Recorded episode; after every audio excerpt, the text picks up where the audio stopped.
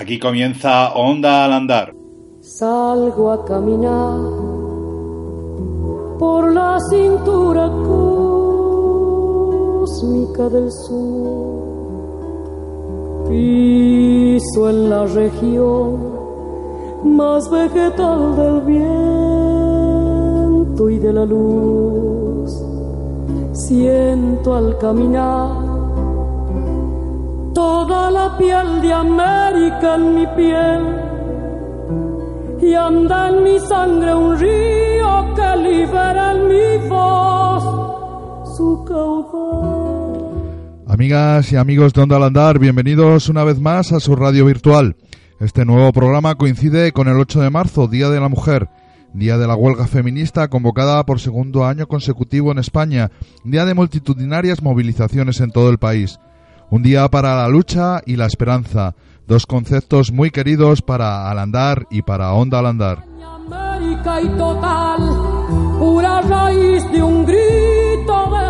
Estábamos dándole vueltas a cómo, cómo, cómo hablar de este tema, de un tema tan decisivo para el presente y para el futuro de la humanidad y del planeta como es el de la igualdad entre hombres y mujeres cuando nos llegó la noticia de un acto de la Fundación Luz Casanova, muy mejor amiga de esta emisora, organizado en la Casa Encendida, un acto titulado Terrorismo de Género, Violencia contra las Mujeres. Allí nos fuimos y descubrimos que las participantes en el acto trazaban un completo mapa, perdón, no solo de la cuestión de la violencia de género, sino de las numerosas violencias sociales y económicas que acechan a las mujeres.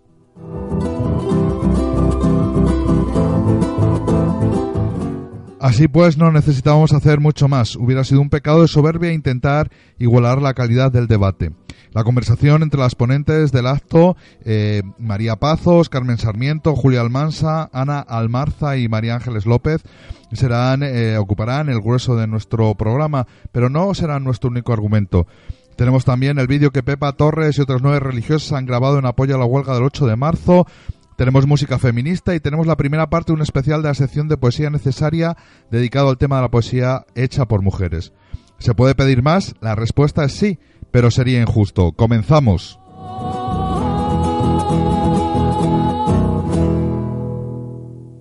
Este programa está dedicado, como decimos, a mujeres que tienen algo que decir. Las religiosas Pepa Torres, Maite Zabalza, Teo Arranz, Teresa Pascual, Mercedes Navarro, Ana Rubio, Teresa Martín, Rosa López, Concha Gómez, Laura Guillén y Macu Escarda tenían una palabra sobre las movilizaciones del 8 de marzo y la han dado a conocer en un vídeo que se ha hecho a estas alturas, como dicen los modernos, viral y que ya va por las más de 200.000 reproducciones en las redes sociales.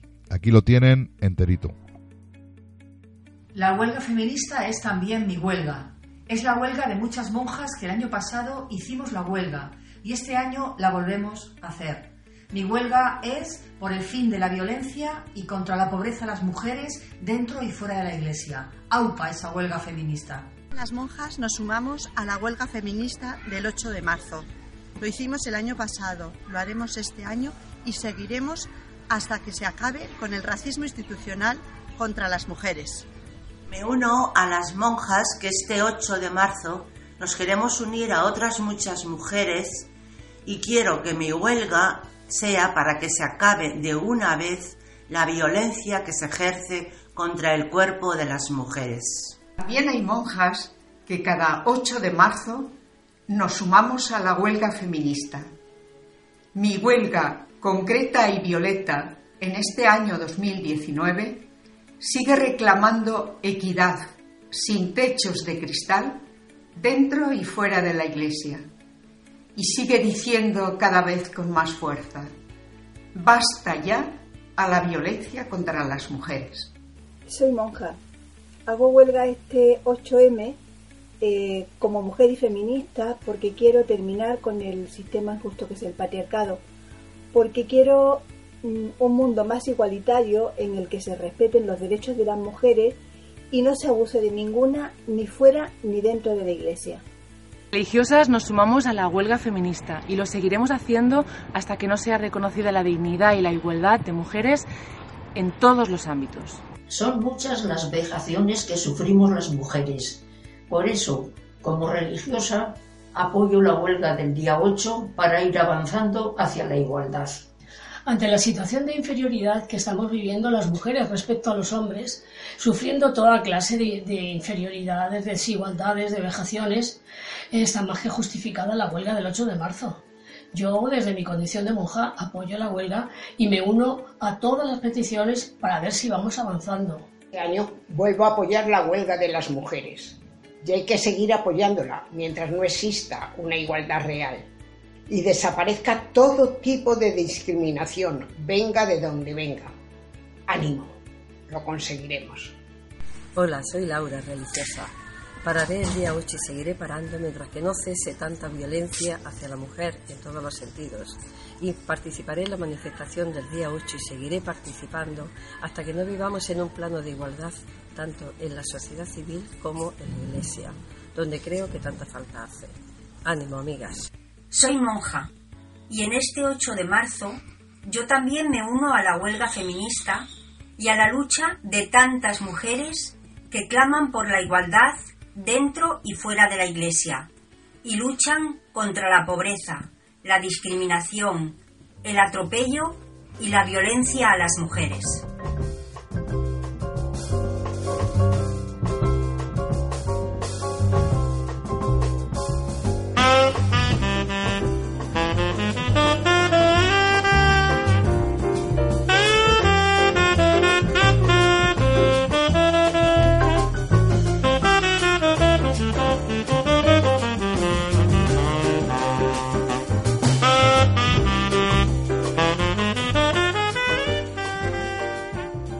Que nada vamos a, conectar con Miguel Ángel Vázquez, el director de nuestra revista hermana y madre a la vez, como decimos siempre, al andar, para ver qué se cuece por la, por la redacción.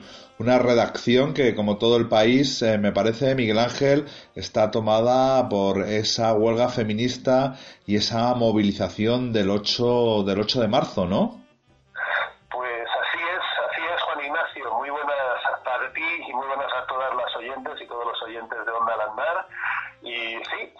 Como, viene siendo ya tradición en los últimos años, eh, el 8 de marzo eh, es una fecha importante para el andar, eh, no solo porque, bueno, pues la mayoría de las personas que forman nuestro consejo son mujeres y mujeres comprometidas con la causa del feminismo, no solo porque en la trayectoria de la revista yo no soy más que un borrón y una mancha en el historial de mujeres directoras de una publicación en España, eh, como ha sido anteriormente con Cristina Ruiz y con Charo Mármol, además es una revista religiosa, lo cual es muy pionero, y ahora he venido yo a poner una manchita en ese historial de la revista, sino también por, por esa decisión que tomamos hace unos años de dedicar el número de marzo completamente a temas relacionados o protagonizados por, por mujeres. Eh, y, así estamos, así estamos en víspera, eh, mosqueados con Francisco por decir la frase infame esta del machismo con faldas y con temas muy muy chulos, la verdad. Ajá, porque eh, al andar va a resumir, va, va, a resumir, va, va a reunir en marzo historias de mujeres, eh, por decirlo de alguna manera, de aquí de allá, ¿no? Un poco de mujeres que nos llegan desde muy diversos sitios del planeta, ¿no?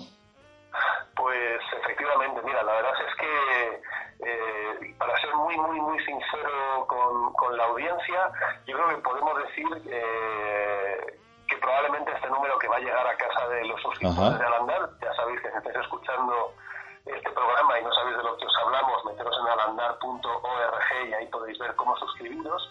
Probablemente sea el número más potente de lo que va de año y de los últimos meses, eh, tanto por, por, los temas como por, como por las firmas de los mismos. Eh, llevamos un reportaje muy, muy interesante sobre la cruda situación de las mujeres que quieren abortar en El Salvador, con una legislación eh, profundamente estricta e injusta, eh, con penas de cárcel de hasta 30 años eh, por abortar en cualquier supuesto. no, existen, no existen supuestos alternativos para, para, para interrumpir el embarazo allí. Y, y reflexionamos sobre esto en la revista. Y vamos, como no, una reflexión sobre todos los actos que va a haber este viernes 8 de marzo eh, en todo el país con motivo de esta huelga feminista, pero también profundizamos en los grandes temas que quiere tocar, que quiere tocar el movimiento feminista en esta ocasión, acompañado, por supuesto, del manifiesto que los colectivos han lanzado para, para convocar. Un tema que, bueno, a mí personalmente me ha, me ha revuelto especialmente, duro pero bello, acerca de, de, una mujer, de una mujer que, que emprende un poco o que abandera la, la lucha de utilizar la, la leche materna para superar procesos de duelo neonatal. A ella hace justo un año se le murió su hijo en el, en el parto eh, y como forma de superar ese duelo, y en el artículo explicamos cómo psicológicamente incluso eh, tiene sentido y está explicado, eh, invita a donar esa leche materna para madres que no puedan dar leche a, a sus hijos muchas perspectivas, muchos muchos temas, iremos desarrollando más en otros programas, pero bueno, dejo aquí ya algunos titulares de temas potentes, temas de contenido, temas profundos eh, y temas que van a la raíz. Eh, yo creo que de verdad es que merece, merece muy mucho la pena. Y bueno, aunque este es el único en el que esquivamos eh, el tema profundamente, pero la actualidad mandaba, por supuesto podremos encontrar una doble página imprescindible y necesaria sobre, que ha sido la cumbre sobre abusos dentro de la Iglesia. Sí, exactamente. Eh, escrito, bueno, escrito por ti, Juan Ignacio, que como sabes, para todo el andar es un honor eh, contar contigo para estos temas. Eh, Gracias.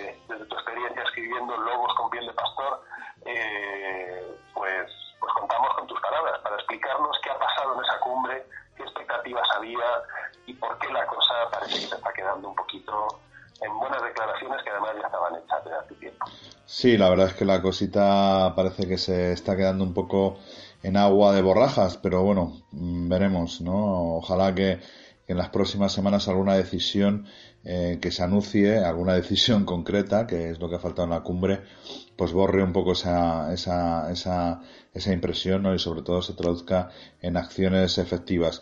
Pero bueno, volviendo al tema de la mujer, aparte de leer al andar, por supuesto, eh, todos, todos, todos a la calle estos días, ¿no, Miguel Ángel? Pues efectivamente, y además eh, con más necesidad y con más fuerza, con más fuerza que nunca. Eh, ya el año pasado fue espectacular eh, la primera huelga feminista de la historia y hecha en España.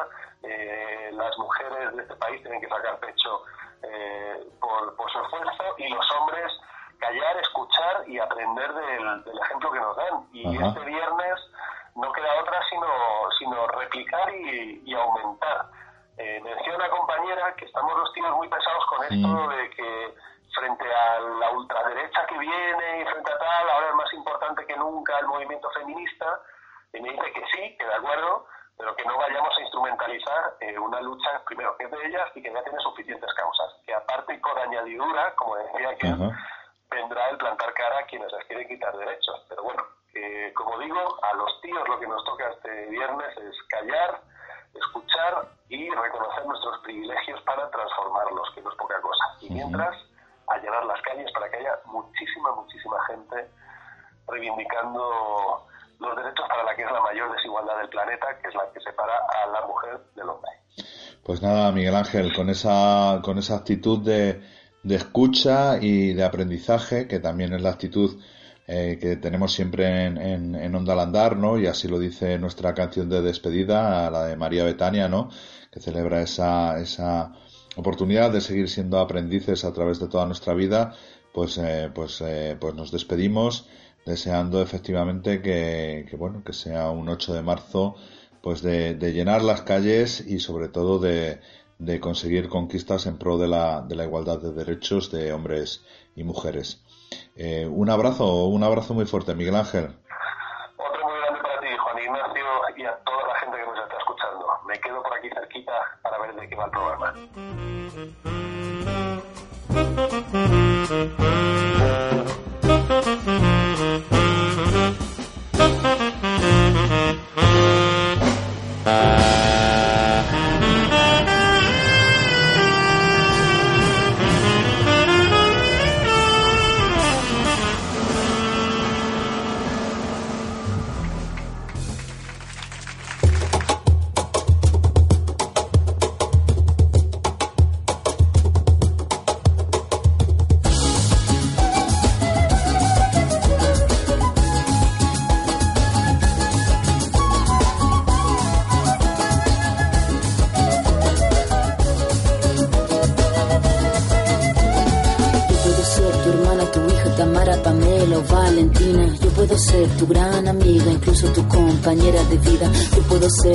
Gran aliada, la que aconseja y la que apaña. Yo puedo ser cualquiera de todos, depende de cómo tú me apodas. Pero no voy a ser la que obedece porque mi cuerpo me pertenece. Yo decido de mi tiempo como quiero y donde quiero. Independiente yo nací, independiente decidí. Están escuchando Antipatriarca de Anat Tijoux, una cantante francesa hija de chilenos exiliados por la dictadura de Pinochet, obviamente. Más adelante escucharemos también a Miss Bolivia y Paren de Matarnos, a la joven Alexandra Pérez y su rap feminista y por supuesto a Rosalén y su puerta violeta, que a estas alturas se ha convertido en un verdadero himno.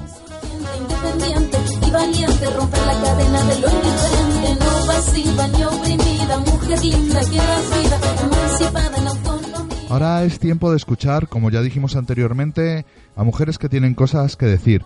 Hace un par de semanas la Fundación Luz Casanova reunió en la Casa Encendida un increíble elenco de mujeres para hablar de terrorismo de género. El nombre tal vez les pueda parecer exagerado, el nombre de la charla me refiero. A mí, las razones que dio Charo Mármol, coordinadora de comunicación de la Fundación eh, Luz Casanova, me convencieron bastante. Eh, me convencieron bastante y ese eh, nombre de terrorismo de género no me parece tan exagerado. Escuchen y juzguen por ustedes mismos. La Real Academia Española que terrorismo es la dominación por el terror. Y en un- una segunda acepción dice sucesión de actos de violencia ejecutados para infundir terror. Y el terror, utilizando las mismas fuentes, es un miedo muy intenso. Pues vamos a ver las imágenes y después pasaremos a escuchar las aportaciones de nuestras invitadas. Y esto nos va a ayudar a justificar y a ver si verdaderamente lo que las mujeres, muchísimas mujeres, viven en sus vidas es terror o no lo es. Más allá del nombre del acto, el contenido del mismo representa un paseo, un doloroso paseo por las violencias de todo tipo que en pleno siglo XXI sigue sufriendo la mujer. Les dejamos porque ya les dijimos que esto es sobre todo un programa para dar voz a las mujeres que tienen algo que decir, que son muchas, con María Pazos, ella es autora de los libros Desiguales por Ley y Contra el Patriarcado, con Carmen Sarmiento, periodista, una mítica periodista de televisión española, con Julia Almansa, directora de la Fundación Luz Casanova, con Ana Almarza, directora del proyecto Esperanza, que se ocupa del cuidado de personas, de mujeres, sobre todo en situación de trata, y con María Ángeles López, periodista y directora de la editorial San Pablo, que moderó el acto. Es difícil para mí, lo tengo que reconocer, limitarme a moderar cuando estamos hablando de estos temas. Y efectivamente, en tiempos de debates bizantinos, pues está claro que mucha gente, como decía Charo, se extrañará o incluso se escandalizará con el hecho de que usemos el término terrorismo de género, ¿no? Viendo estas cifras que acabamos de ver en pantalla, uno se pregunta si esas personas no se han puesto solo alguna vez en el pellejo de quienes sufren sensación de vulnerabilidad o miedo solo porque han nacido con cromosomas XX o con vagina, ¿no? digámoslo de esa manera, o porque no han intentado ponerse nunca en el lugar de lo que significa nacer eh, ya directamente con eh, limitaciones, con eh, menos oportunidades, etcétera, etcétera. ¿no?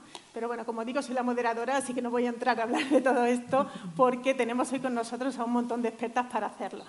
Lo que, lo que sí es cierto es que la violencia contra las mujeres es multiforme, discrimina, destruye oportunidades, empobrece, silencia, atemoriza y mata. Y no sabe de fronteras, no sabe, por supuesto, de ninguna clase de diversidad económica, cultural, geográfica, etcétera, ¿no?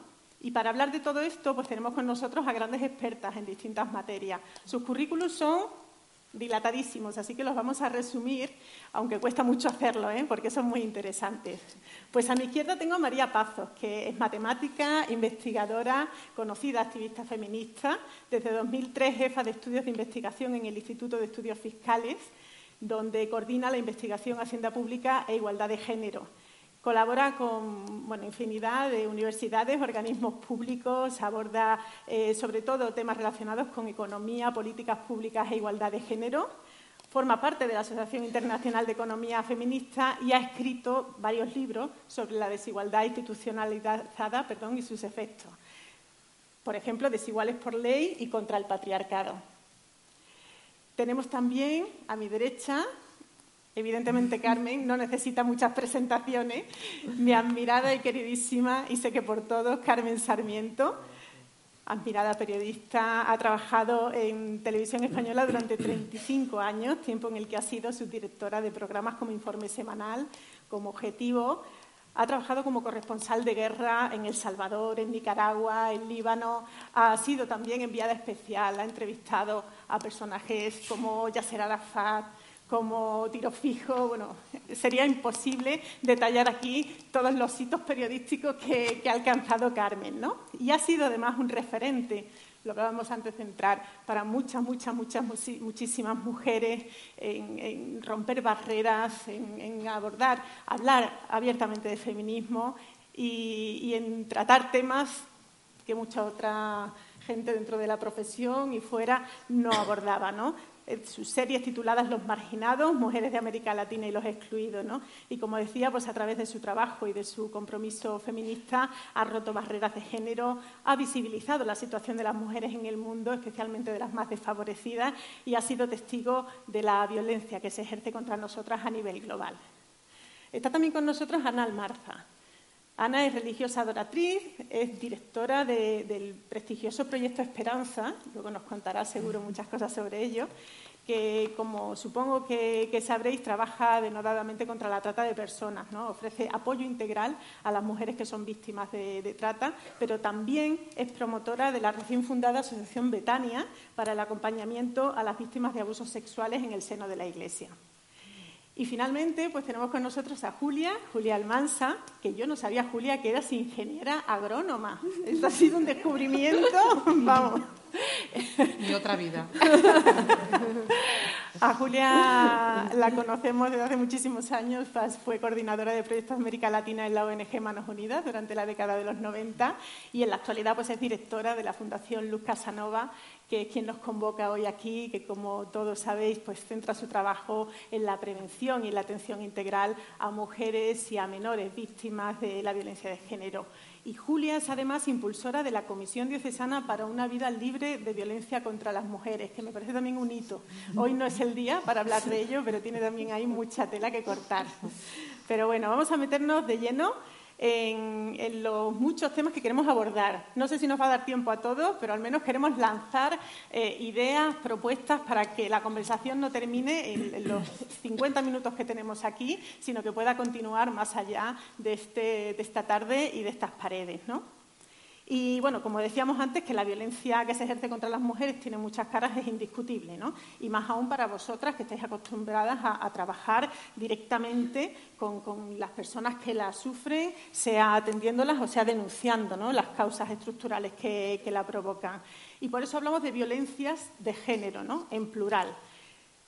No me voy a extender demasiado, pero sí que es cierto que, parece que estamos viviendo un momento de retroceso. ¿no? Y quería empezar por preguntaros a todas, en general, a, las que queráis intervenir sobre este tema, ¿por qué se está dando esto? Si, estáis de acuerdo en que hay estamos en un punto en el que eh, de repente se están cuestionando conceptos que teníamos ya asumidos ¿no? y asimilados, y ahora ya parece que ni siquiera se puede hablar de violencia de género, que volvemos a discutir si es violencia entre adultos o violencia doméstica, etcétera, etcétera, etcétera. Y, bueno, ¿y por qué creéis que se está produciendo todo esto?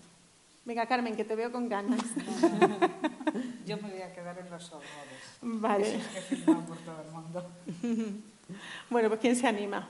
Sí, bueno, buenas tardes y, muchas gracias por, bueno, pues por la invitación. Eh, quiero contar una cosa. Cuando yo empecé en el tema este de, ver qué es, qué eso del género y, yo que pintaba en este cuando, cuando era más, más joven, ¿no? Y recuerdo que Carmen eh, fue una de las veces en las que yo he estado y dijo, yo voy a verla porque me parece que es una mujer que a mí me tiene, me, me llenaba los documentales y tal. Voy y me decía, hasta llenar el aforo. El aforo estaba lleno, o sea, no me dejaron entrar. Y eh, cuando me llamaste y me dijiste, oye, está Carmen, dije, eh, no puede ser, esto no. Entonces, de verdad, muy agradecida estar aquí.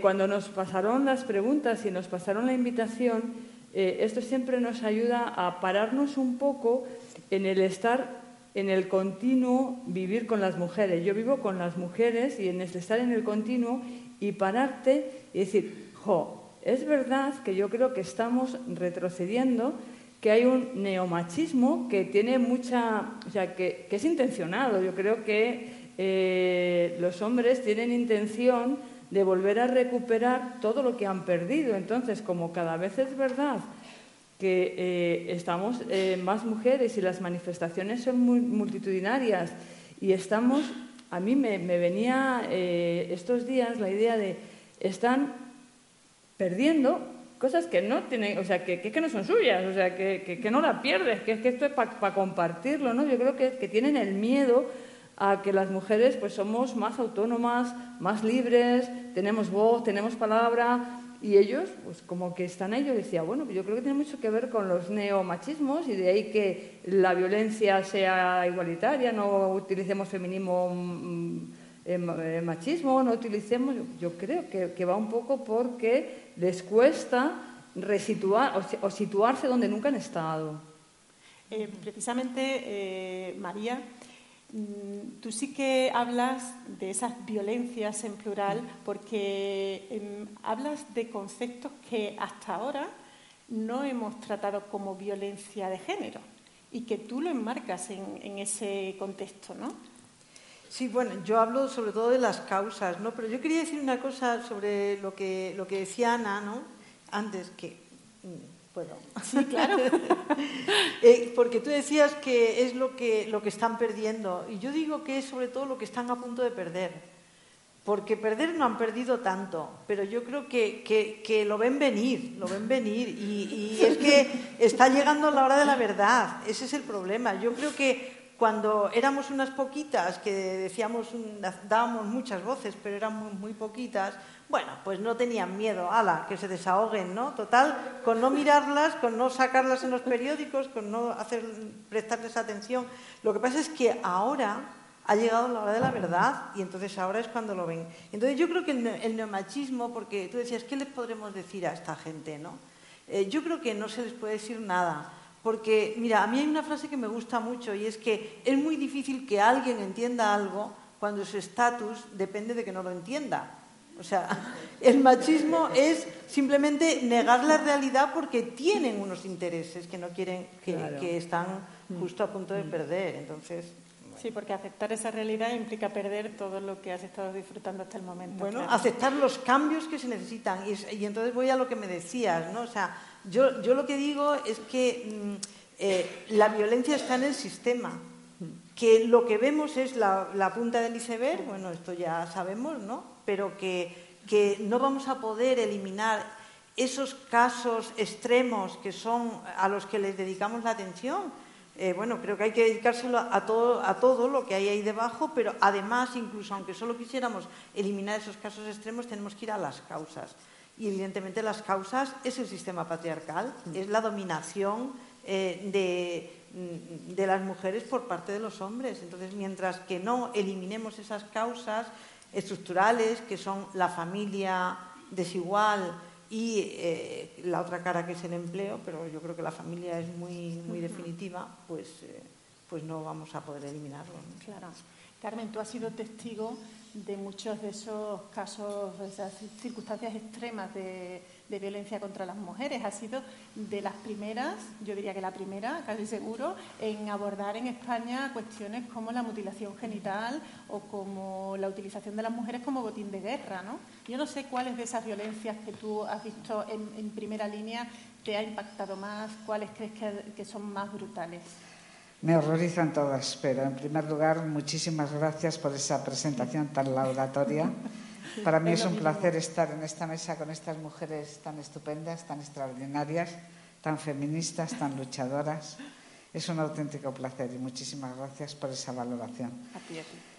Me ha tocado el papel en esta mesa y me ha tocado desde hace 40 años pues recopilar los horrores que se cometen con las mujeres y se han cometido en, en el mundo. Efectivamente, en cuanto al tema de la clitoridectomía, tengo que reconocer que, al menos en televisión, fui la primera persona que toqué este tema. Fui a, un país africano, da lo mismo porque se hace, da lo mismo decir un país que otro porque se hace prácticamente en toda África. Es una práctica tanto de las religiones musulmanas como animistas, como incluso los judíos, los falasas también clitoridectomizan a las mujeres. Hice un reportaje breve en el que se veía una niña que había sido clitoridectomizada. Y la verdad es que cuando se emitió el reportaje, estoy hablando de hace 35 años, 35 o más, 35 o 40 años, hubo gente que se escandalizó y que dijo, eso no es posible, qué vergüenza, qué horror. Poco menos que me insultaron a mí, ¿no? Luego eh, ya se empezó a informar y ahora incluso, pues no sé, la Generalitat de Cataluña, por ejemplo, ha dado todo un protocolo porque también se está cometiendo en nuestro país. O sea, hay niñas que se las llevan en verano con las vacaciones a sus países de origen y allí les hacen la operación. La clitoridectomía es un horror tanto físico como psicológico, ¿no? En primer lugar, psicológico porque yo creo que las mujeres tenemos el mismo derecho al placer sexual que tienen los hombres. El placer sexual ha sido durante siglos algo que les correspondía a ellos y de lo que disfrutaban. Y mira, las mujeres descubrimos el placer sexual y lo reclamamos porque también tenemos derecho a él. Claro, entonces desde el patriarcado, desde esa cultura brutal, y vamos a explicar un, brevísimamente lo que es el patriarcado. Yo recuerdo que una vez di una conferencia y al final de la conferencia, de las muchas que he dado, se me acercó una muchacha y me dijo, explícame en unos minutos qué es el feminismo. Dije, bueno, es imposible, pero se me ocurrió simplemente decir, el feminismo es una ideología de liberación frente al machismo, que es una ideología de opresión. Opresión, esa es la palabra. Opresión que hemos sufrido las mujeres en todos los ámbitos de nuestra vida, en nuestro cuerpo. Y para hablar de ese cuerpo y hablar de la clitoridectomía, pues hay que especificar, aunque sea analizar un poco un horror que es la clitoridectomía. Pues bueno, es la extirpación del clítoris de las mujeres donde está centrado el placer sexual. Hay otras prácticas todavía peores, como es la excisión, que conduce a acabar con los labios menores que son rasurados al mismo tiempo que se rasura también el clítoris. Y la infibulación, que ya es el horror de los horrores, es decir, que no solamente que estirpan el clítoris, sino que cosen los labios de la mujer con lo cual la noche de bodas se vive con auténtico horror por parte de estas mujeres. Con lo cual se convierte en un problema realmente de salud física que ya está siendo denunciado en todas partes del mundo. Claro, en muchos países africanos ya se está prohibiendo, pero hay como un soporte ideológico que sigue estando a favor de que se haga la ablación.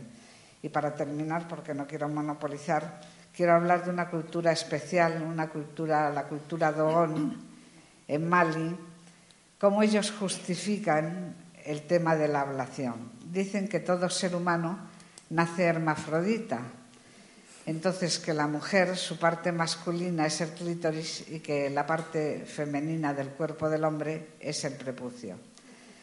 Claro, entonces justifican que hay que hacer la circuncisión al hombre para que sea un hombre real y que hay que hacer la clitoridectomía a la mujer, pero mientras que la escisión de la mujer la conduce realmente, pues eso, al exilio del placer sexual en su cuerpo, en el hombre realmente lo que conduce es a una mayor facilidad, digamos, en el acto sexual. Bueno, ya he contado uno de los horrores. Luego, si quieres, más tarde hablo de, pues yo el cuerpo de las mujeres como botín de guerra, pero están aquí magníficas ponentes. Yo quería decir una cosa sobre, sobre esto de la mutilación genital. Bueno, aparte de que eh, he mirado las estadísticas antes de venir, porque ya sabéis que como soy estadística tengo vicio, ¿no?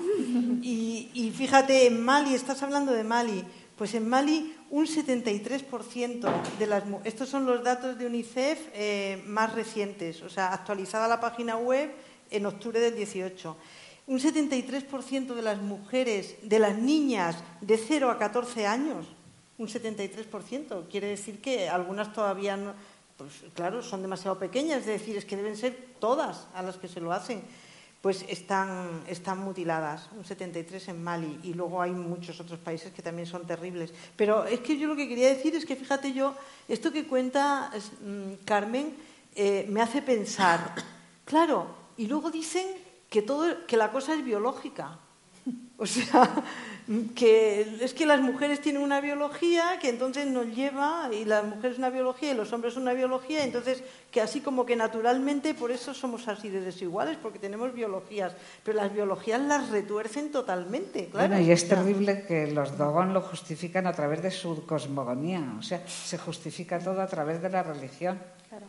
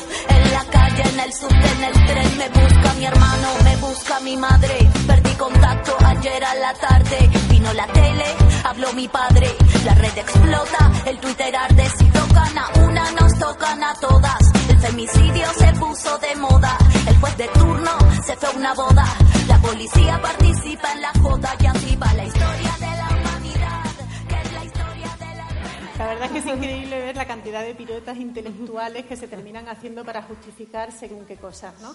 Pero eh, también eh, utilizamos mucho, no solo hay que irse a, a África, utilizamos mucho aquí, por ejemplo, los eufemismos. Yo quería preguntarte a ti, Ana, porque eh, a mí me, me violenta mucho cuando oigo hablar de altruismo en lugar de vientres de alquiler, cuando se habla de la prostitución como una profesión libremente escogida. Tú eres especialista precisamente en, abordar con toda su crudeza la realidad de las mujeres que alquilan su sexualidad o su vientre. Cuéntanos. Eh, bueno, la verdad es que hay, que utilizar bien el lenguaje, pero yo creo que el lenguaje dice lo, lo- que queremos decir y lo que no se dice está oculto, ¿no? Eh, es verdad, o sea, cuando mm, yo trabajo con mujeres víctimas de la trata, ¿no? Sobre todo he estado muchos años eh, yendo a clubes y pisos donde se ejercía la prostitución, donde no es lo mismo que trata, aunque eh, tienen ahí la prostitución más forzada o porque las mujeres eh, se veían abocadas, obligadas a, estar. Cuando hablamos, o cuando hablan ellas, ¿no? porque aquí lo interesante es eh, ver qué dicen ellas cuando eh, hablan de prostitución o cuando se reconocen víctimas de la trata, que no siempre eh, ellas eh, conscientes. son conscientes de eh, que la persona que las quiere, su padre, su madre, su novio, las ha vendido, las ha engañado para decir que, que van a un país a mejorar la situación, muchas veces de toda la familia extensa, o sea, y entonces cuando ellas van siendo conscientes de, de que a mí me han vendido, eh, es una sensación de, Ana, es que me han vendido y me han vendido muchas veces. eh, y eh, me han vendido, pero el dinero no ha llegado ni siquiera a mi familia, porque tengo una deuda de 50.000, 30.000 euros, 60.000 euros, 100.000 euros. Y, dije, ¿y cuánto tiempo llevas para poder pagar? Dice, pero si no se paga, no se paga nunca, porque siempre sale algo que te dice que debo más. Y entonces eh, el miedo, entonces son mujeres que ellas saben que, que son objetos, o sea, que eh, eh, han sido vendidas, o sea, entonces ya cuando les planteamos o, o mira que me han invitado a dar una charla sobre prostitución, se legaliza, la abolición y tal, dice, "Ese es un rollo vuestro, o sea, a nosotras eh, lo que nos preocupa y lo que nos ocupa es qué pasa con nosotras en este país, qué está pasando, quién eh, mira por nosotras, cuando eh, me doy cuenta de que creo que ya he pagado la deuda y me vuelven a revender. En- entonces, yo creo que lo mejor para, para entender es no utilizar eufemismos, es decir, estas son mujeres que han sido vendidas, son objeto, eh, no solo para, que, también es otra de las cosas que estamos intentando ver, no solo para con fines de explotación sexual, que es la más numerosa y la más mm, que, ya más conocemos y que a veces más nos asusta, pero nosotras estamos viendo que eh, mujeres con otros fines y no está a lo mejor tipificado tanto el delito, sufren lo indecible porque no les creen que lo que les ha pasado sea porque son mercancía, son, mujeres que, han costado mucho dinero.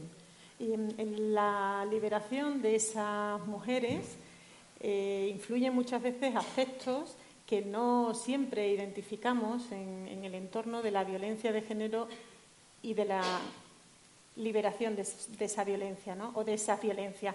Eh, decíamos antes, María, que tú analizas muchas de esas cuestiones, por ejemplo, la importancia que tienen los permisos idénticos, que es una de las luchas que tú tienes ahora, estás ahí dando, dando la batalla, eh, eh, el que se tomen permisos idénticos hombres y mujeres a la hora de la paternidad, sea por adopción o sea paternidad natural. ¿no? a mí me llamaba mucho la atención otro aspecto que a priori vemos como algo básicamente positivo, como es la ley de dependencia, y que sin embargo tú vienes a demostrar que tiene también unas implicaciones muy serias en esas causas estructurales de la desigualdad. Y quería también, porque Julia, te tenemos aquí, todavía no te hemos escuchado hablar, y esto no puede ser. Que habéis enterado que soy ingeniera.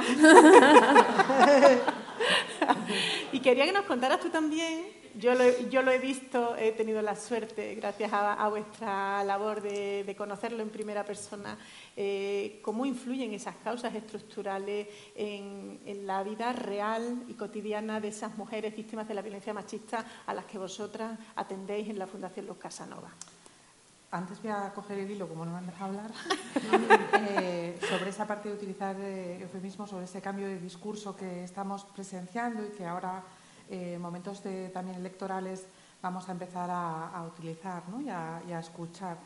Eh, es muy importante la utilización del lenguaje correctamente y de los términos que ya habíamos alcanzado, porque el lenguaje genera pensamiento y el pensamiento genera acción.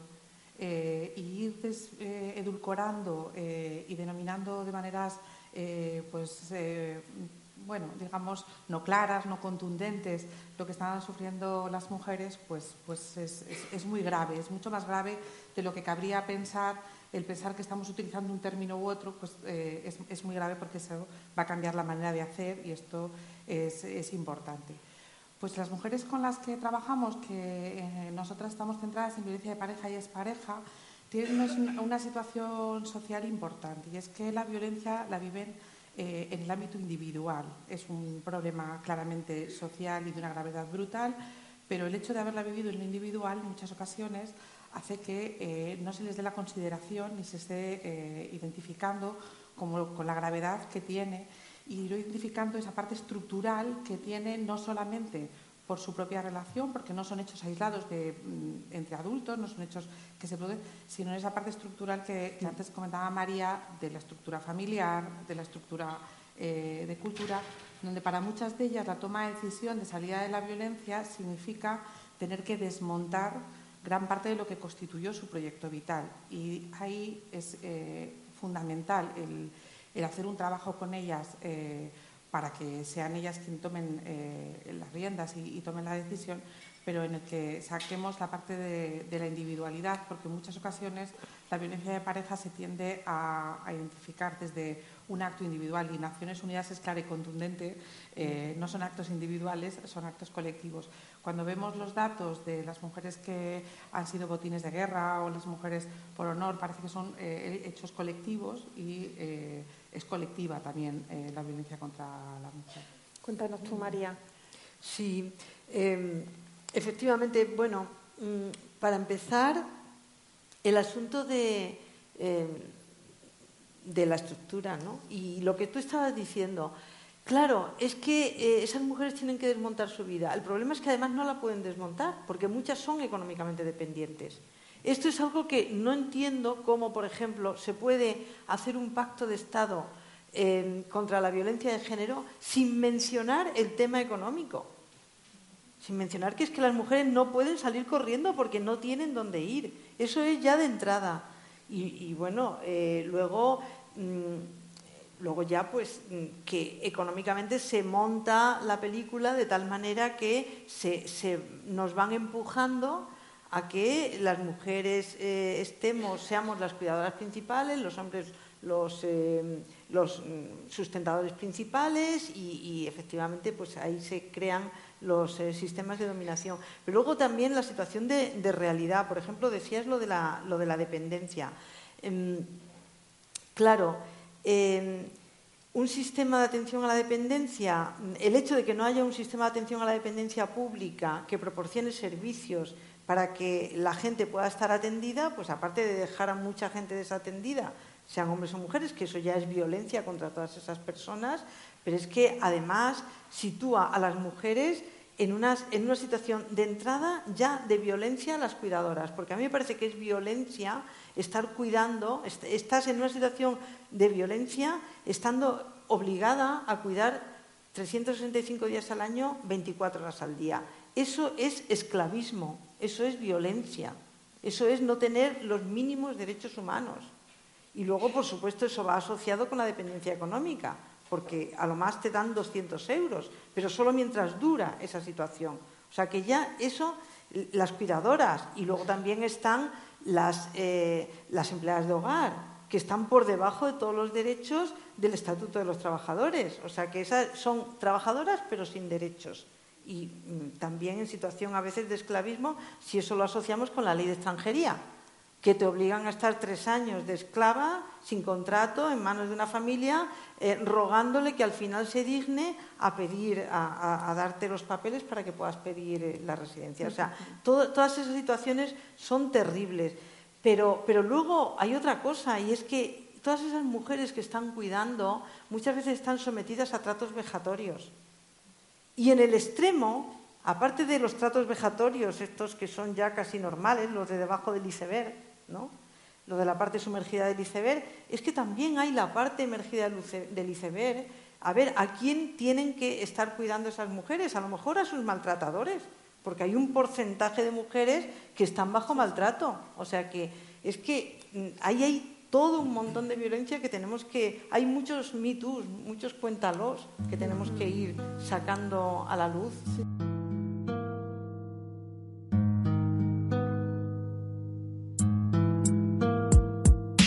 Harta de vestidos y zapatos de tacón. Hoy me solté el pelo y aquí va la reflexión. Me pregunté que por qué tan desgraciada, siendo el mismo ser pero yo infravalorada. Tan difícil ver que son solo dos palabras, hombre o mujer, pero ambos la misma masa. Porque tú eres el rey y yo princesa barata. Cállate una vez, vas a meter la pata. Pregúntaselo a él, parece tener respuestas. Que la culpa es de esta sociedad enferma, enferma de poder, dinero y otros vicios, pero en base a argumentos un tanto limitaditos. Hablan de igualdad y derechos registrados, al final han voy a ser objeto privilegiado. Si no fuese la mujer la primera que va al paro, si no fuese la mujer. ¿Y creéis que es posible atacar a las causas que hunden sus raíces en, siglos de cultura patriarcal, de ese patriarcado del que tú hablabas antes, Carmen, o dicho de otro modo más sencillo, ¿hay una meta a la vista y esa meta es alcanzable? Yo creo que sí. A la vista sí, alcanzable ya veremos. yo la, yo digo, la vista porque, digo la vista porque a veces parece que es que no llegamos a ver el horizonte, que nos quedamos en, la, en, la, mirada corta, ¿no? en ese pequeño avance, pero no en los grandes avances que realmente rompan con esa cultura patriarcal de siglos. Por eso os preguntaba, ¿vosotros veis la meta, la veis cercana, la veis asequible? Yo creo que sí. Perdón. No, yo creo que es la denuncia constante que tenemos que hacer, ¿no? A mí, por ejemplo, me ha conmovido muchísimo el marzo del año pasado cuando mm. un montón de mujeres mm. jóvenes se echaron a la calle.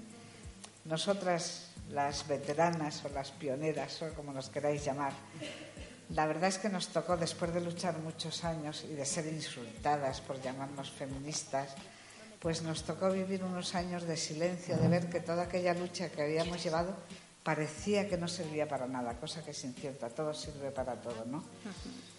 Pero desde luego estas mujeres que de pronto, claro, han cumplido ya 18, 19, 20 años y ya les han empezado a pasar cosas terribles en la vida, producto del patriarcado, y se han lanzado a la calle, y es el Me y es el denúncialo, y yo creo que entonces en eso es en lo que tenemos que estar en la denuncia constante, que es lo que he pretendido yo a lo largo de toda mi vida profesional en televisión.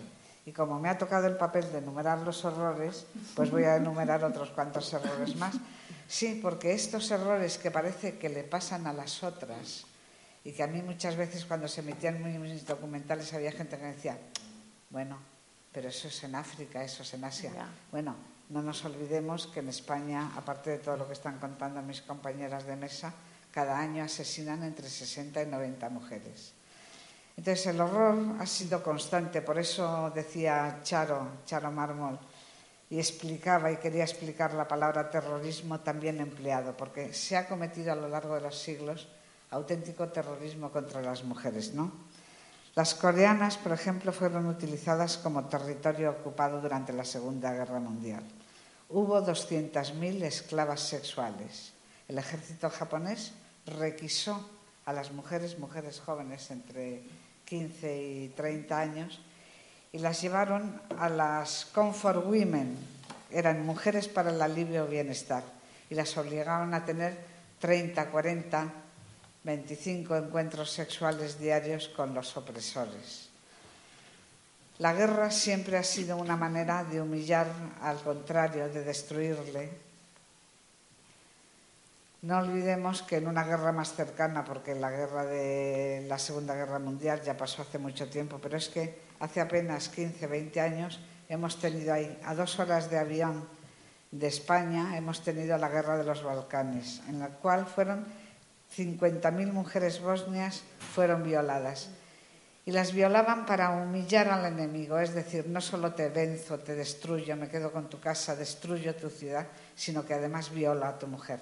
Y esa es una manera más de humillar al vencido. Luego, afortunadamente, han surgido grupos feministas como Mujeres de Negro, las mujeres siempre pidiendo la paz y los hombres, no todos los hombres, pero muchos hombres haciendo la guerra. Guerras como la de Vietnam, ¿no? Yo en el salón de mi casa tengo una fotografía muy conmovedora, que es la fotografía de Kim Puk, que en cuanto que os diga quién es la vais a recordar, no por el nombre, sino por la imagen de aquella niña que iba en una carretera ardiendo en armas, ardiendo en fuego realmente en la guerra terrible de Vietnam. Porque las grandes perdedoras de las guerras siempre son las mujeres y los niños. Mm. Yo he visto cantidad siempre de mujeres huyendo con sus hijos, huyendo del horror, huyendo de la guerra. En Afganistán recuerdo haber visto los crímenes de honor de los que hablabas, ¿no? A una mujer que le habían cortado la nariz. Los crímenes de honor que se cometen fundamentalmente en las familias, porque sospecharon que la hija estaba hablando con el vecino de abajo y que había habido un encuentro. Así todos los días podemos leer todavía en la prensa actual cómo se matan las mujeres que libremente quieren tener una relación con alguien, ¿no? Y tras la relación terrible de todas estas cosas, hay que recordar que hay en el mundo somos 200 millones menos de mujeres de las que podríamos ser, porque nos han eliminado, por ejemplo, como en la India, ¿no? Con el aborto selectivo de hembras. Yo estoy a favor del aborto, pero no estoy a favor del aborto selectivo de hembras. Creo que una mujer tiene que ser dueña de su cuerpo y si quiere tener un hijo que lo tenga si no quiere tenerlo, que lo aborte. Pero en la India, como el desprecio que tiene el patriarcado por las mujeres en general, lo que, cuando una mujer sabía que iba a tener una hija, como además habría que pagar una, bote, una dote, lo que hacían es abortarlas. En fin, seguimos con los datos terroríficos. Una de cada tres mujeres en el mundo es golpeada y obligada muchas veces a mantener relaciones contra su voluntad. A esto solamente podemos decir, creo que la frase es de las argentinas, que no queremos ni una menos, que nos queremos vivas y sin miedo. Efectivamente, cuesta seguir hablando después de escuchar a Carmen, ¿verdad? Tú, Carmen, has hecho un repaso a un montón de violencias diferentes que podemos resumir todas en ese terrorismo de, género, ¿no? ¿Creéis, os pregunto sobre todo a, Ana y a Julia, ¿creéis eh, que hay que abordar siempre todas las violencias machistas de manera integral o una a una? Yo creo que hay que partir de una visión global porque todas son eh, violencias contra la mujer y tenemos que entender que todas están eh, movidas por la misma causa y provocadas por la misma, por la misma visión, pero es verdad que es necesario que en el abordaje, en el acompañamiento a la víctima, en la prevención de lo que está pasando, nos especialicemos y, y cuidemos esa sensación de necesidad de, de un abordaje eh, muy específico y muy especializado.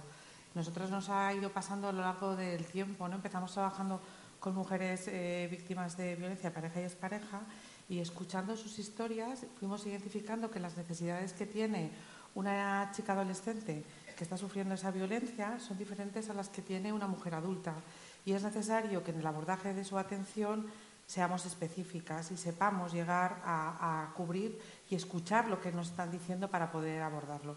Pero como visión de punto de partida, las causas son las mismas, eh, el origen es el mismo. Lo que sí tenemos que abordar es con especificidad para que cada mujer que se sienta dañada encuentre la respuesta que necesita como tal. Hay una parte que antes ha dicho María que me parece muy importante, que es el tema del rol de la mujer como cuidadora eh, y las violencias que eso genera. Eh, iniciamos hace unos años un proyecto de trabajo con mujeres mayores mm. víctimas de violencia, mujeres mayores de 65, mujeres que al final eh, son doblemente víctimas porque han sido víctimas de sus parejas y parejas, eh, están legalmente poco protegidas porque digamos que los recursos que hay de ayuda, de alojamiento, de residenciales, están diseñados para mujeres menores de 65 y por tanto tienen una discriminación en ese sentido. Tiene una discriminación porque se les dice que no piden ayuda. Cuando la pidieron no se las escuchó. Fueron mujeres que acudieron a pedir ayuda y se les dijo esto es lo que toca vivir. Hoy son cuidadoras de sus agresores en muchas ocasiones y fijaros lo que es cuidar de alguien que te ha durante 40 años eh, robado tu identidad, robado tu autoestima y robado tu dignidad, ¿no? Y que tienes que cuidar. Pero a mí me parece muy sorprendente que, y aquí tenemos compañeras que están trabajando en el programa, que cuando hablaban de las mujeres, cuando hablaban con las mujeres mayores, ellas se sentían también víctimas del cuidado de sus nietos y del cuidado de, la gestión de, sus propios hijos. Esa visión de mujer cuidadora que al final te exige que no tengas eh, tu propio espacio, eh, que tengas esa, disponibilidad 365 días y las 24 horas, es una manera eh, estructural de generar violencia contra mujeres que trabajaron mucho, que hicieron mucho y que hoy, para que se pueda conciliar la vida de sus hijas y sus hijos, tienen que seguir en una dinámica que ellas no quieren hacer. No quiero, perdón, no, quiero que se me olvide mencionar a una periodista estupenda que se llama Marta Gómez, que ella ha recopilado en un libro que se llama Eva encadenada. Todos esos horrores que yo he filmado a lo largo de 35 años, pues bueno, ella los ha escrito en un libro que en fin, si tenéis un día ánimo y tenéis ganas de, de poder digerirlo, es un libro en el que están todos esos horrores, todo ese terrorismo de Estado que se comete contra las mujeres.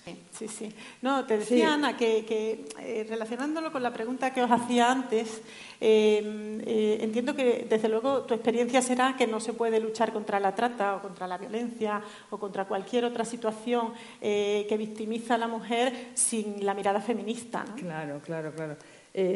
primero, lógicamente, son mujeres y que lo que les ha pasado es precisamente por ser mujeres, ¿no?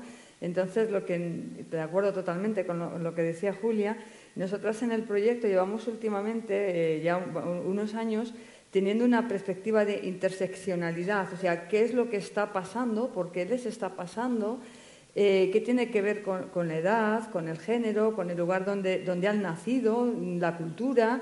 Entonces es mirar lo global, pero hay que atender a lo específico y a lo que es concreto. O sea, hay mujeres eh, víctimas de trata que han sido, que es un cúmulo. O sea, nosotras siempre decimos que la trata, no una mujer es víctima de trata, ah, qué bien, ya, ahora, sino que es un paso más a todas las violencias que han sufrido. O sea, es como el, desde pequeñita, ¿no? O sea, nacieron mujeres en, en, qué países y ya, pues bueno, maltrato infantil, eh, utilización del cuerpo.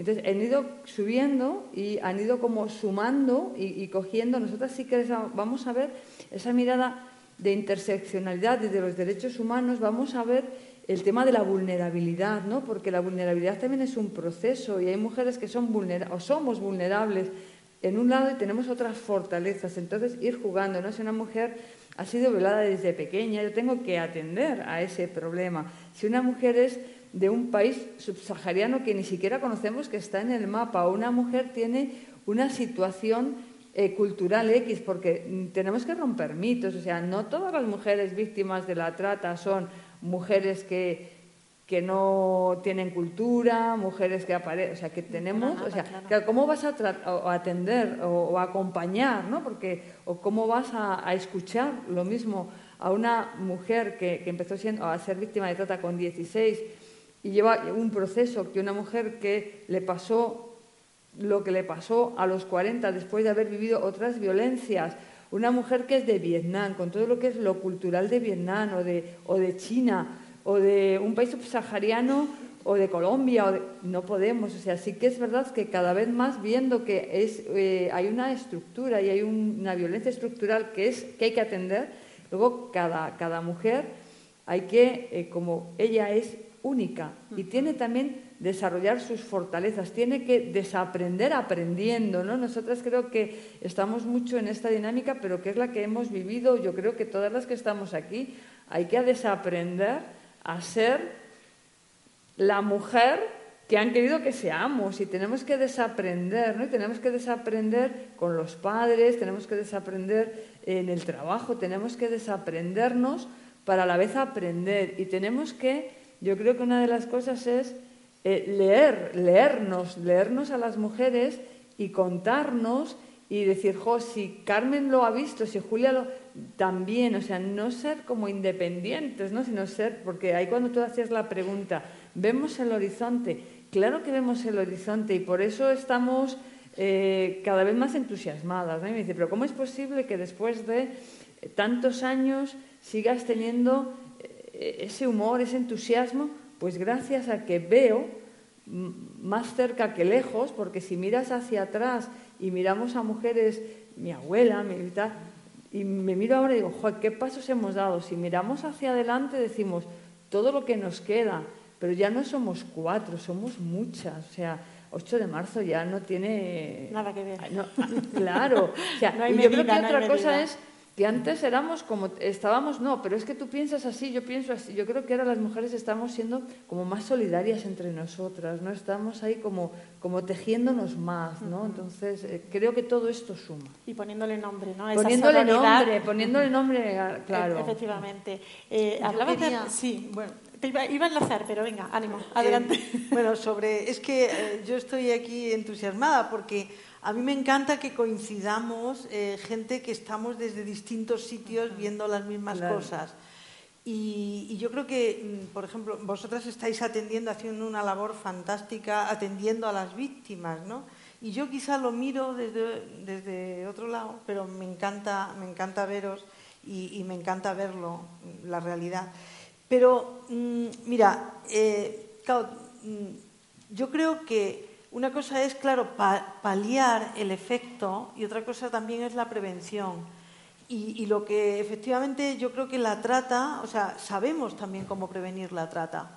Y la única forma de prevenir la trata es atacar a la, demanda, la demanda de prostitución. O sea, eso no lo podemos olvidar. Claro, no podemos ver eso solo desde el punto de vista de las víctimas, sino también desde el otro punto de vista la prostitución, si no la vemos desde el otro punto de vista, desde el punto de vista de que hay unas víctimas, pero también hay unos eh, maltratadores, porque, bueno, esto es maltrato, o sea, realmente la prostitución, ¿no?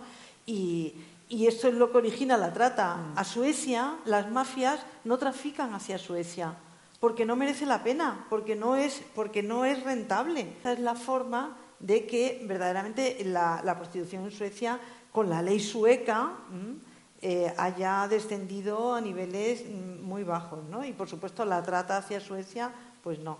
O sea que yo creo que las leyes determinan las condiciones mm, en las que se ejerce la vida y, son muy importantes para cambiarla. Y educan, ¿verdad, María? Claro, claro, absolutamente. Y luego, sobre lo que tú decías de, de, que si vemos, que es que esa pregunta yo no me la puedo dejar pasar, que si vemos una alternativa, yo, yo, yo la veo, yo la veo, sí, sí, la veo.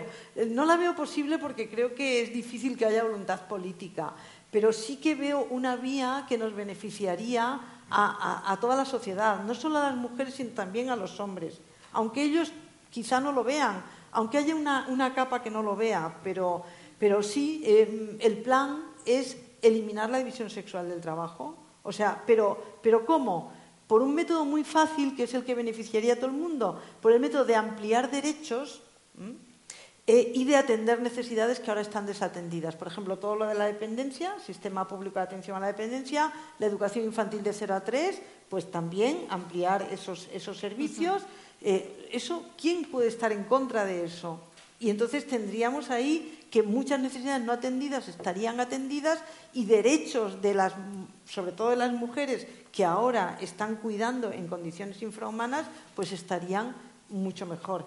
Y luego, si le das a los hombres derechos para cuidar, permisos iguales, intransferibles y pagados al 100%, ¿cómo no van a quererlo? O sea, si realmente es extender un derecho que ahora solo tienen las madres, pero dárselo, no quitarle nada a las madres, pero dárselo también a los padres para que luego puedan sustituirlas a ellas y quedarse cuidando y, y disfrutar. Y además que los que se quedan de verdad luego están contentos, ¿no? Entonces es como eso, ampliar derechos, ampliar derechos a las mujeres y también ampliar derechos a los hombres y a todo el mundo. Entonces, con ese con ese sistema y con también ampliar derechos laborales, porque claro, estamos perdiendo los derechos laborales y este mercado de trabajo ahora mismo ya el empleo no es compatible con nada, ni con, el cuidado, ni con la vida, ni con nada. Entonces, también tenemos que ampliar los derechos, recuperar derechos laborales y ampliarlos.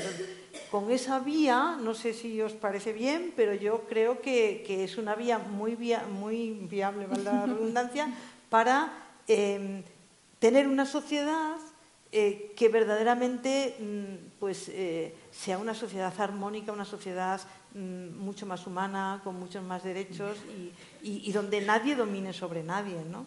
Desde luego, uno de los efectos de este 8 de marzo que ha sido histórico ha sido que, que todos ahora hablamos de estas cuestiones. Mm. Ya no son un debate reducido a determinados círculos feministas, sino que están en la sociedad, están también entre las generaciones más jóvenes eh, no solo chicas, también chicos, y estamos todos hablando de ello. Me parece que eso es algo importantísimo, ¿no? porque tú misma decías, ¿no? el discurso al final es el que, o sea, el lenguaje es el que constituye el pensamiento y al final la acción. Bueno, vamos a tener que ir terminando. Eh, pediros a las cuatro unas últimas palabras si queréis. Se nos ha quedado en el tintero un tema que me parecía importantísimo, que es ese de la economía feminista para transformar la sociedad.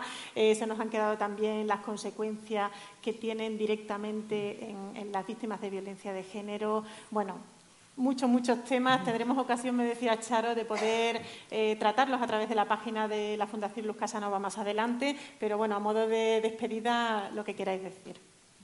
Todas son el 8 de marzo. Eso es.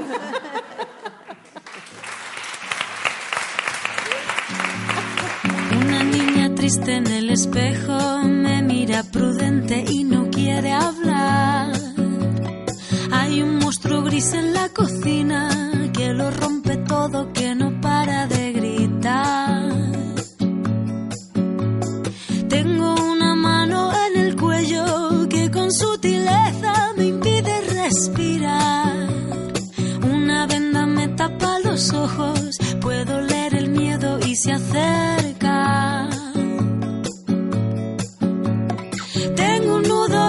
las cuerdas que ensucian mi voz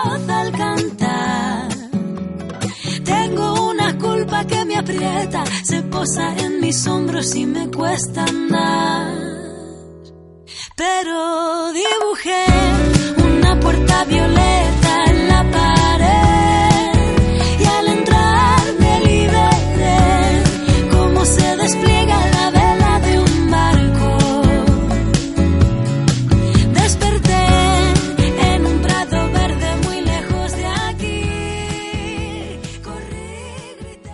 Cambiamos ahora de registro, pero no de tema. Eh, seguimos hablando de mujeres que tienen cosas que decir con Luis Miguel Uriarte, Luismi y una nueva entrega de poesía necesaria. Pero que quede claro, aunque los protagonistas, perdón, aunque los que hablan son, somos en esta ocasión hombres, las mujeres siguen siendo protagonistas, sin duda. Cuando ya nada se espera personalmente saltante, más se palpita y se sigue más acá de la conciencia. Esto es Poesía necesaria. ciegamente afirmando como un pulso que golpea las tinieblas, que golpea las tinieblas. Pues nada, estamos otra tarde aquí con Luis Miguel Uriarte, Luismi, y, y poesía y poesía necesaria. Y una cosa muy necesaria en el mundo de la poesía es destacar el papel eh, no siempre reconocido que las mujeres han tenido en este, en este género literario, ¿no, Luismi? Pues sí, realmente mm, yo creo que hasta, hasta bien entrado el siglo XX, mm, realmente las, las, las poetas eh, han estado bastante invisibilizadas. Has dicho poetas y te voy a parar aquí porque hemos estado hablando fuera de antena. ¿Poetas o poetisas? Bueno, es, si quieres es un, de, un, pequeño debate. Yo creo que poetas, porque el término poetisa, mm, y hablo desde lo que han dicho sobre él eh, muchas, muchas poetas, eh, no, no es un término que, que, a, algunas les guste mucho, como en, algunos momentos ha tenido hasta un, término un poco peyorativo, con lo cual yo creo que, se puede hablar de las poetas. Pues la primera poeta de la que vamos a hablar es Sor Juana Inés de la Cruz, ¿no?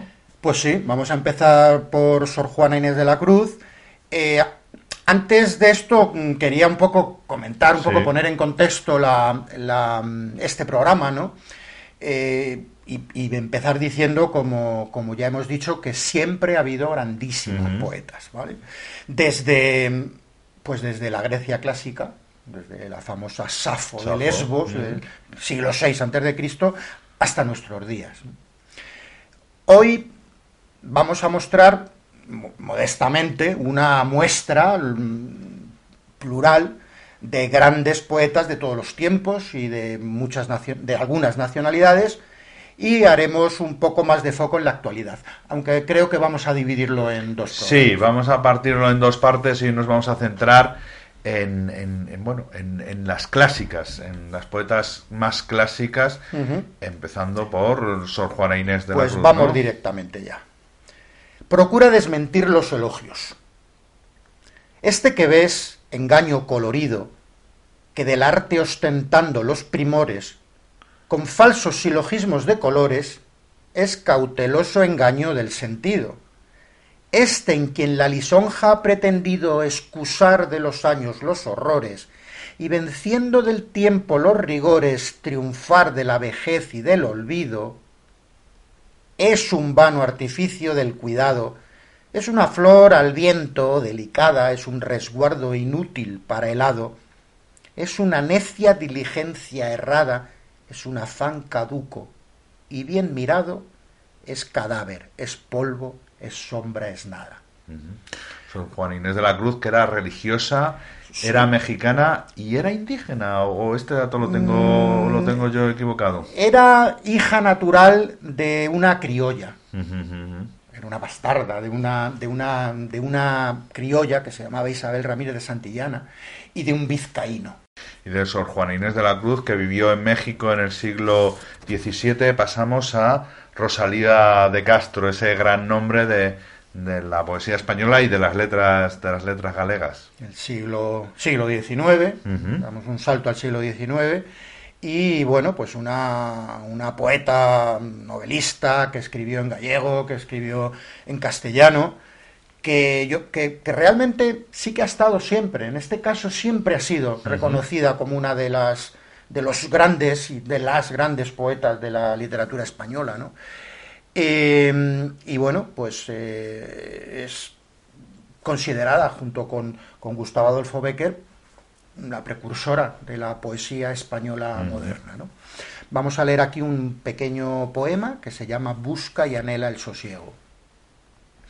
Busca y anhela el sosiego, mas ¿quién le sosegará?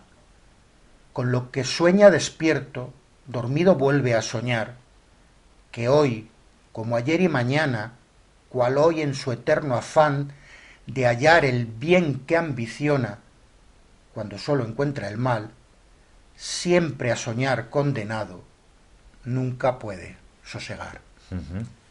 Y de Rosalía de Castro ya pasamos a al comienzo de, de este siglo, ¿no? A la generación del 27, si no me equivoco, con Concha, Concha Méndez. Concha Méndez, una, yo diría que una casi completamente desconocida. Desconocida. Yo, la primera y una grandísima eh, poeta, nacida en, en España y fallecida en México, en el exilio, claro. en el exilio,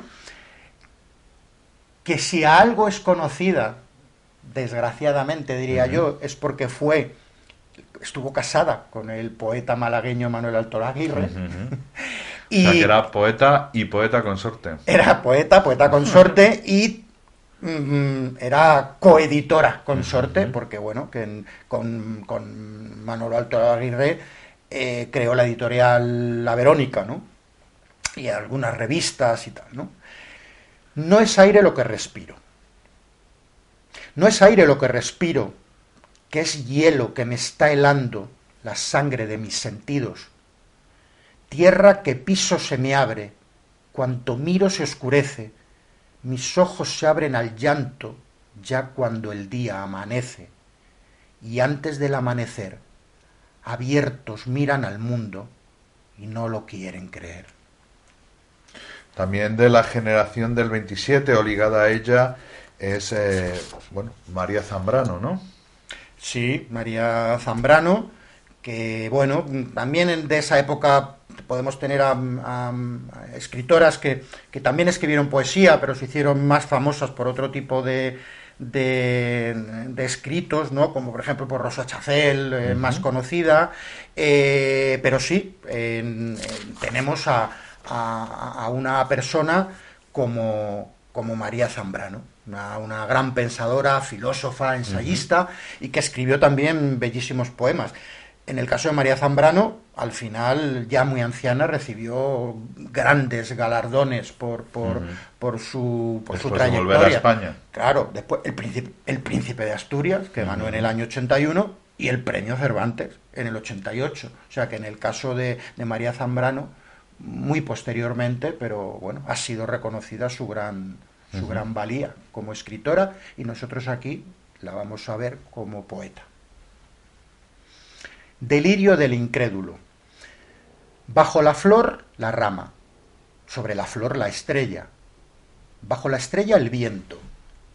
Y más allá, más allá, ¿no recuerdas? Solo la nada. La nada, óyelo bien, mi alma. Duérmete, aduérmete en la nada. Si pudiera, pero hundirme, ceniza de aquel fuego, oquedad, agua espesa y amarga, el llanto hecho sudor, la sangre que en su vida se lleva la palabra, y la carga vacía de un corazón sin marcha. ¿De verdad es que no hay nada? Ahí la nada, y que no lo recuerdes, era tu gloria. Más allá del recuerdo, en el olvido, escucha en el soplo de tu aliento, mira en tu pupila misma adentro, en ese fuego que te abrasa luz y agua. Mas no puedo. Ojos y oídos son ventanas.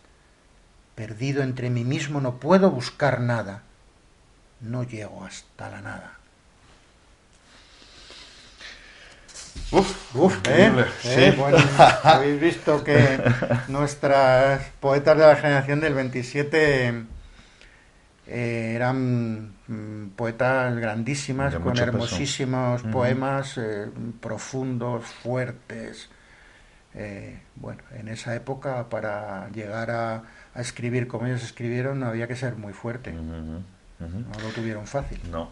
Y ahora tenemos con nosotros a Carmen, Carmen Conde, que fue la primera, muchos años después, fue la primera mujer en entrar en la Real Academia de la Lengua. De la lengua, efectivamente. Carmen Conde, que es cartagenera y que, que murió en, en Madrid hace, bueno, hace ya 20 años, sí, 22 años, ¿no? Eh, y además, eh, bueno, pues mm, con Carmen Conde en, en 1931 ya fundó, junto a Antonio Oliver, la primera Universidad Popular de Cartagena. Una, una poeta, una luchadora, prosista, dramaturga, ensayista, maestra. Y bueno, pues una voz muy significativa de la generación ese del aspecto 27. un poco renacentista casi que tenían tanta gente de la de esa generación, generación, sí, sí. Tan especial y tan maldita por las circunstancias de la, de la historia. Pues vamos con ello, Luismi. Pues nada, en la tierra de nadie. En la tierra de nadie, sobre el polvo que pisan los que van y los que vienen, he plantado mi tienda sin amparo y contemplo si van como si vuelven. Unos dicen que soy de los que van, aunque estoy descansando del camino. Otros saben que vuelvo, aunque me calle. Y mi ruta más cierta yo no digo. Intenté demostrar que a donde voy es a mí, solo a mí, para tenerme. Y sonríen al oír, porque ellos todos son la gente que va, pero que vuelve. Escuchad una vez, ya no me importan los caminos de aquí que tanto valen, porque anduve una vez, ya me he parado para hincarme en la tierra que es de nadie. Impresionante también. Y vamos a terminar este primer programa dedicado a la- las poetas. Las poetas, insistimos, nada de poetisas, con, con otra clásica moderna a la que, como ya hemos dicho alguna vez, en este barrio de Lavapiés reverenciamos, que es Gloria Fuertes y que no necesita mucha presentación. Así que... Sí, no necesita mucha, eh, mucha presentación, pero realmente hay también con Gloria Fuertes la idea de que de, de los poemas infantiles y de que solo escribió poemas infantiles, por otra parte magníficos y literatura infantil. Entonces eso mm, tuvo tanto éxito en eso que oscureció mucho su, su obra poética, ¿no? Eh, en general. Y fue una enorme poeta, una poeta eh, una poeta profunda, curiosamente triste, amarga, había algo duro en, en su poesía, mm, escribiendo como ella escribía. Es- Esto se llama al borde. Soy alta. En la guerra llegué a pesar 40 kilos. He estado al borde de la tuberculosis, al borde de la cárcel, al borde de la amistad, al borde del arte, al borde del suicidio, al borde de la misericordia, al borde de la envidia, al borde de la fama, al borde del amor, al borde de la playa. Y poco a poco me fue dando sueño y aquí estoy durmiendo al borde, al borde de despertar. Muy bien, Luis, Mi- Luis Miguel Uriarte, pues lo dejamos aquí, eh, emplazamos, te emplazamos a ti y emplazamos a nuestros y nuestras oyentes para la segunda parte de este especial de poesía necesaria dedicado a las poetas. Pues muy bien.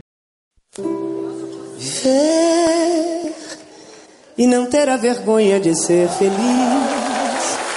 Cantar e cantar e cantar a beleza de ser um eterno aprendiz. Eu sei que a vida devia ser bem melhor e será, mas isso não impede que eu repita. É bonita, é bonita e é bonita. Queridos y queridas oyentes, nuestra despedida va a durar algo menos que lo habitual hoy. Tan solo les vamos a hacer un breve anuncio. A partir de este momento hemos decidido hacer de Onda al Andar una cita quincenal en lugar de semanal. Trataremos así de hacer honor al dicho de que menos es más y darles eh, tal vez menos tiempo de contenido, pero dotar al programa de una mayor calidad técnica y de guion. É bonita, é bonita e é bonita. Por supuesto, serán ustedes quienes deberán juzgar el resultado de este nuevo experimento dentro del experimento que es en sí misma Onda al Andar. Pero ya saben, como dice nuestra sintonía de despedida, el truco para ser feliz en la vida es tomársela como un eterno aprendiz. Y bueno, en eso estamos. Vida, Y como les decía, esta despedida va a durar un poquito menos que de costumbre, porque como hemos repetido a lo largo de todo el programa, queremos dejar que hablen las mujeres que tienen cosas que decir. Así que para cerrar definitivamente esta entrega de Onda al Andar, tenemos con nosotros una grabación de Alejandra Martínez, una joven poeta que ha compuesto en un delicado e interesante ejercicio de inversión de perspectivas un poema basado en versos extraídos de otras canciones, a veces directamente machistas, a veces simplemente deformadoras de la imagen de la mujer, lo que no deja de ser bastante machista. En fin, que yo me callo y le dejo todo el escenario sonoro a Alejandra. Permítanme tan solo añadir una cosa, no se pierdan, estén por ahí, Onda al andar no tiene sentido sin ustedes. Hasta pronto. Hola, ¿qué tal?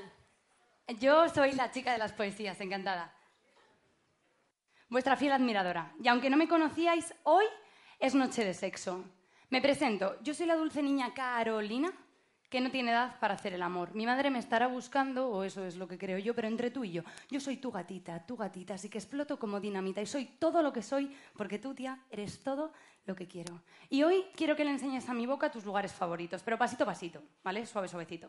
Os lo voy a ir contando, pero poquito a poquito, porque yo estoy loca por un beso tuyo, chanana, loca por una mirada loca y por ti desesperada. Yo estoy loca por hacerme mil pedazos en medio de tus abrazos. Y sí, sí es amor. Lo... No es una obsesión, así que dime qué es lo que tengo que hacer y cómo te puedo tener en mi vida. Y sí, lo sé. Gracias por recordármelo, sí. Es él quien me hace llorar. Pero es que solo él me puede consolar. Yo te regalo mi amor, te regalo mi vida. A pesar del dolor, eres tú quien me inspira. No somos perfectos, solo polos opuestos. Pero mientras sea junto siempre lo intentaría. ¿Qué no daría? Y él me respondía, I'm in love with the shape of you, I'm in love with your body. ¿Qué? Que tienes un cuerpo brutal. Wow, muchas gracias. Que todo hombre desearía tocar. Bueno, perdona, sexy, movimiento y tu perfume, combinado con el viento, qué rico huele. Traduzco. Básicamente, lo que el chati quería es que yo le diera a mi cuerpo alegría Macarena, porque mi cuerpo es para darle alegría y cosa buena. Él no quiere volver a hablar, no. De princesas que buscan tipos que coleccionar a los pies de su cama. Él, muy simpático, me dice que siga mi camino, que sin mí le va mejor. Que ahora tiene a otra, que se lo hace mejor. Que si antes era un hijo puta, ahora es peor, ahora es peor, ahora es peor. Por mí, vamos, que yo soy la mala mujer. Que ha dejado cicatrices por todo su cuerpo con mis uñas de gela y flaca. No le claves tus puñales por la espalda. ¡Ay, soldadito marinero! ¿Conociste a una sirena? ¿Sí? ¿De esas que dicen te quiero si ven la cartera llena? Vamos, que yo era una puta. Que siempre tuvo la frente muy alta, la lengua muy larga y la falda muy corta. Así que le abandoné. ¿Cómo se abandonan los zapatos viejos? Destrocé el cristal de sus gafas de lejos y saqué del espejo mi vivo retrato. Y él tanto me quería, pero tanto me quería, él a mí me quería mazo, que tardó en aprender a olvidarme 19 días y 500 noches. Yo soy Carolina. Yo soy la Macarena, yo soy la mala mujer, yo soy la que perrea, yo soy la chica de ayer, yo soy la pobre diabla, yo soy por la que te hostiaste con el Seat Panda. Yo soy todas ellas. Y hoy vamos a ser la mujer que nos dé la gana de ser. Así que papi, papi, papi chulo, papi, papi, papi, cállate y déjanos bailar.